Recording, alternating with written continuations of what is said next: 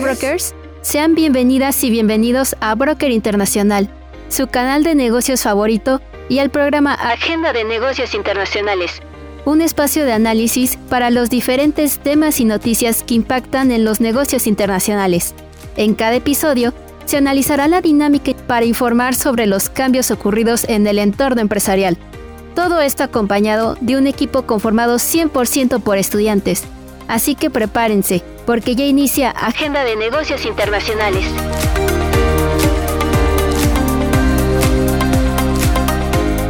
Hola a todas y todos brokers, es un gusto saludarles de nuevo en una nueva temporada de Agenda de Negocios Internacionales.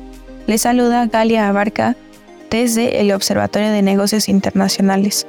Y en este primer episodio nos acompaña una compañera y un compañero, ambos de la Universidad Nacional Autónoma de México, de la Facultad de Contaduría y Administración, en la Ciudad de México. Y me gustaría iniciar saludando a Erendira Gutiérrez Aranda, que estudia Contaduría. ¿Cómo te encuentras el día de hoy, Ere? Es un placer, Galia. Muchas gracias por la invitación y un gusto estar aquí para poder platicar de todos estos temas muy interesantes que traemos para todos ustedes. Es un gusto también saludar a Carlos Peraza Muñoz, quien es estudiante de negocios internacionales. ¿Cómo estás, Carlos? Hola, es un gusto para mí poder estar aquí con ustedes el día de hoy y bueno, muchas gracias por la invitación. Es un gusto para todo el equipo y escuchas contar con su presencia el día de hoy. Y bueno, hoy vamos a abordar algunos eventos importantes que acontecieron internacionalmente durante la semana. Em, tenemos varias noticias y les debemos dar un seguimiento debido a su relevancia. Por eso, el día de hoy les tenemos dos temas que son muy interesantes. Geopolítica y tecnología también son bastante actuales. Vamos a hablar de las recientes controversias que están teniendo las grandes empresas eh, en Estados Unidos, específicamente tecnológicas, con un enfoque más a detalle en diferentes casos como el de Google y su acusación de monopolio por el Departamento de Justicia de Estados Unidos y también el caso de Meta y Amazon que están eh, financiando las startups que pueden tener un impacto en la salud en México. Por otro lado, también vamos a hablar de geopolítica, como les decía, y vamos a tocar temas como el de la reciente visita de Corea del Norte a Rusia y los yacimientos de minerales que hay en Latinoamérica y en el Caribe. Entonces, quédense con nosotros, ya que iremos ahondando en todos estos temas tan interesantes a lo largo del programa. Para iniciar con el capítulo del día de hoy y después de presentar los temas a tratar, me gustaría que habláramos sobre el tema de tecnología más específica, bueno, más específico, perdón, del caso muy importante de esta semana con Google. Carlo, em, ¿cuáles son las principales acusaciones formuladas por el Departamento de Justicia de Estados Unidos contra Google? En este caso eh, de antimonopolio histórico. Bueno, principalmente se trata de la acusación de monopolizar el espacio de búsqueda en línea. Sabes, esa herramienta que usamos todos los días para hacer búsquedas en Internet.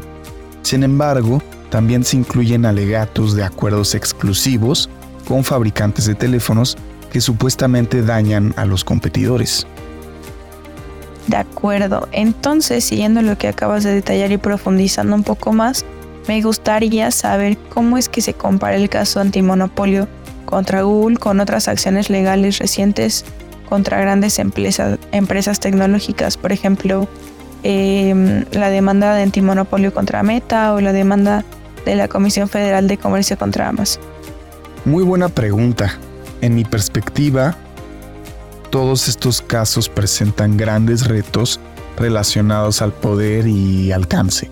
Estas compañías que mencionas no son solo compañías cualquiera que estén rompiendo la ley antimonopolios, sino que son las tres gigantes tecnológicas que para muchos van más allá de los poderes nacionales y que con todo el apalancamiento que tienen son capaces de escapar legalmente toda acusación presentada en las cortes. Claro, y justo siguiendo este contexto, me gustaría también preguntarle a Erendira eh, sobre su noticia. Eh, ¿Crees que actualmente existen las legislaciones necesarias para regular al Big Tech? Por ejemplo, eh, ¿se tendría algún marco regulatorio o restricciones para la inversión de startups en HealthTech por, por parte de gigantes como Amazon? Es importante entender que las legislaciones para regular a las Big Tech varían en diferentes países y regiones. Actualmente se están desarrollando marcos regulatorios específicos para abordar la inversión de estos gigantes. Sin embargo, la adecuación y efectividad de estas regulaciones fluye en relación a las leyes y normatividad local y la inversión de estas grandes empresas en sectores de la salud como lo es la telemedicina y el health tech. Considero que con lo expuesto se vuelve muy necesario darle un monitoreo a la evolución de este acontecimiento, no solamente en el corto y en el mediano plazo, pero también en el largo plazo. Sin embargo, me parece propio dar un enfoque nacional al tema y preguntar lo siguiente.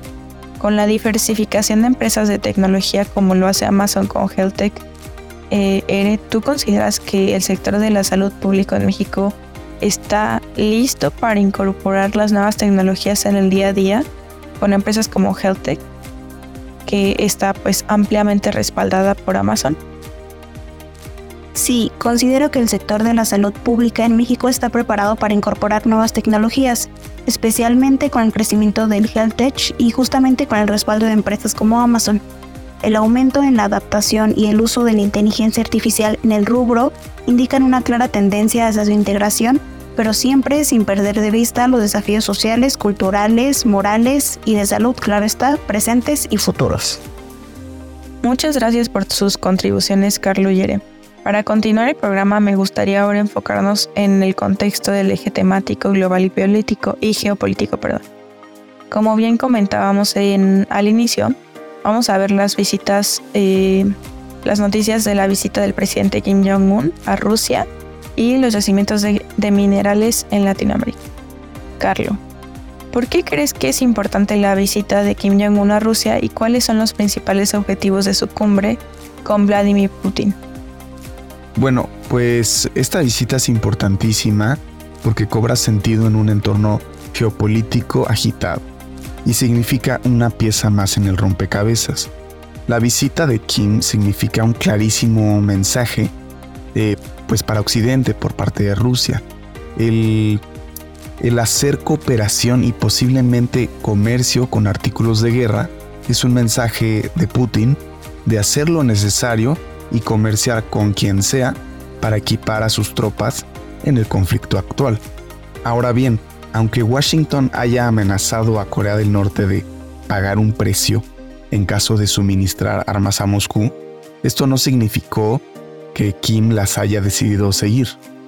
Y respondiendo a tu pregunta más claramente, esta visita responde a los objetivos de ambas naciones de transferencia tecnológica para Norcorea y de suministro para Rusia.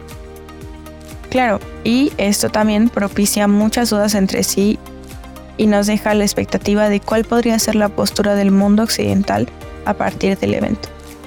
¿Tú cuál crees que sea la razón por la que Moscú quiere proyectiles de artillería y misiles anti-tanque de, de Corea del Norte? ¿Y qué relación tiene esto con la seguridad regional? ¿Se tiene este tipo de problemas en otras regiones? Bueno, yo veo un posible problema de suministro para Rusia. Quizás no son suficientes las dotaciones y se vieron enfrentados a voltear a Norcorea. Esto tiene una directa relación como lo mencionas, con la seguridad regional, debido que al hacerlo se enfrentan a las amenazas norteamericanas, arriesgando un ataque que utilice el intercambio como una excusa para la intervención. Este problema sí se ve en otras regiones, muchas veces siendo Rusia el que juega este papel de redentor, como en el caso de Azerbaiyán y Armenia eh, con el territorio de Nagorno-Karabaj. Me parece muy interesante lo que comentas, Carlo. La verdad es que tendremos que estar muy informados de los acontecimientos después de esta reciente visita y seguramente abarcaremos el seguimiento del tema en un capítulo posterior.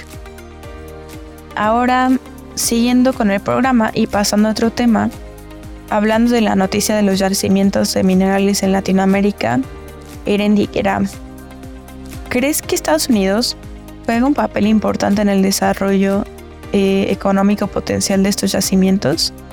Qué interesante pregunta. Mira, su papel es muy importante porque busca asegurar el suministro de minerales críticos para sus industrias de tecnologías de la descarbonización.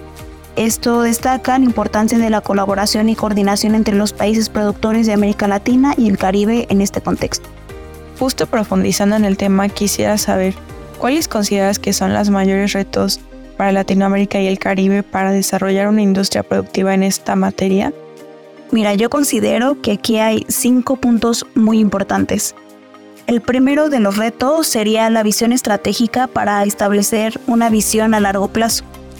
El segundo punto sería la implementación de regulaciones efectivas para garantizar la sostenibilidad ambiental y social en la explotación de estos recursos. El tercer punto nos habla del fomento de la cooperación y la integración entre los países de la región para maximizar los beneficios y la influencia en el mercado global de minerales críticos y su cooperación internacional. Por otra parte, hablaríamos también de la diversificación estructurada de la producción y el valor agregado.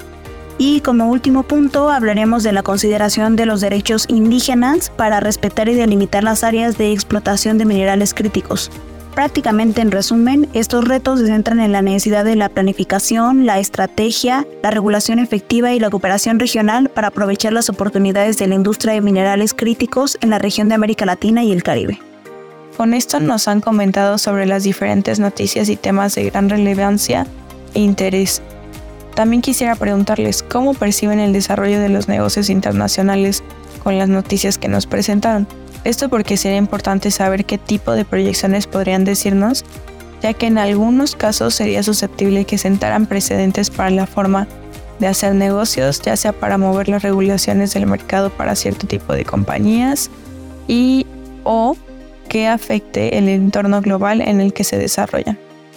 Eh, bueno, yo honestamente pronostico un desarrollo continuo y con avances significativos en los negocios, especialmente para Google quizás van a, van a cambiar algunas formas en las cuales los gigantes tecnológicos decidan hacer los negocios con los proveedores y traten de cubrirse de mejor manera legalmente. Al igual que Carlos, yo también creo que el desarrollo será continuo. Vamos por buen camino, los mercados se van abriendo a nuevas oportunidades, la innovación está al día y se busca su aplicación en diversas áreas. Además, la colaboración internacional es fundamental para el desarrollo y la economía. Hoy en día yo lo veo más como un trabajo en conjunto que como una competencia entre países. Gracias. Sin duda son temas con los cuales se debe tener un seguimiento. Al final del día son cuestiones que se ven diariamente y de cierta manera nos repercuten, a pesar de ser internacionales.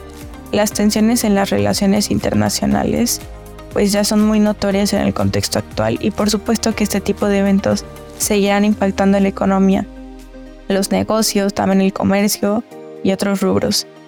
Ahora me gustaría em, ir cerrando esta serie de análisis, pero antes me gustaría preguntarles, ¿tienen algo más que agregar? Tenemos que ser parte del cambio, avanzar juntos con la tecnología, los negocios y la globalización no hay que dejar de actualizarnos e informarnos de todo lo que está dando paso hoy en día. Muchas gracias por estas consideraciones, Eri y Carlo. ¿Qué más te gustaría? ¿Hay algo más que te gustaría compartirnos, Carlo? Bueno, sin duda eh, nos estamos viendo rodeados de constantes cambios en el ámbito empresarial y en el ámbito geopolítico. Y es tarea de todos entonces ponernos atentos a estos cambios y saber identificar las oportunidades. Muchas gracias por compartirnos sus análisis y tiempo en este espacio. Sin duda esta plática ha sido muy enriquecedora. Gracias por abordar de tal manera temas de amplio interés para todas las personas que siguen Agenda de Negocios. Y por supuesto me gustaría decirles que nos gustaría que volvieran a participar en un futuro, por lo que tienen las puertas abiertas. Ahora bien, para finalizar este capítulo, ¿algo más que les gustaría decir? Una vez más, gracias por la oportunidad, espero les haya gustado y esperemos estar pronto de nuevo por acá. Bueno, muchas gracias por el espacio, fue muy enriquecedora la experiencia, la plática y bueno, hasta la próxima, muchas gracias. Ahí lo tienen Brokers, Carlos y Eren, tenemos muchísimas gracias por acompañarlos en este espacio y a toda nuestra audiencia no olviden seguir escuchándonos aquí mismo en Agenda de Negocios Internacionales y tampoco olviden de seguirnos en las redes sociales del Observatorio de Negocios Internacionales. las cuales también se ubican en la descripción y donde aparte de saber otras actividades y contenidos que tenemos, también se podrán enterar sobre, las diferentes, sobre diferentes temas alrededor de los negocios internacionales. Les acompañó Galia Abarca. Fue un gusto compartir un episodio más de Agenda de Negocios Internacionales con ustedes. Hasta luego, workers.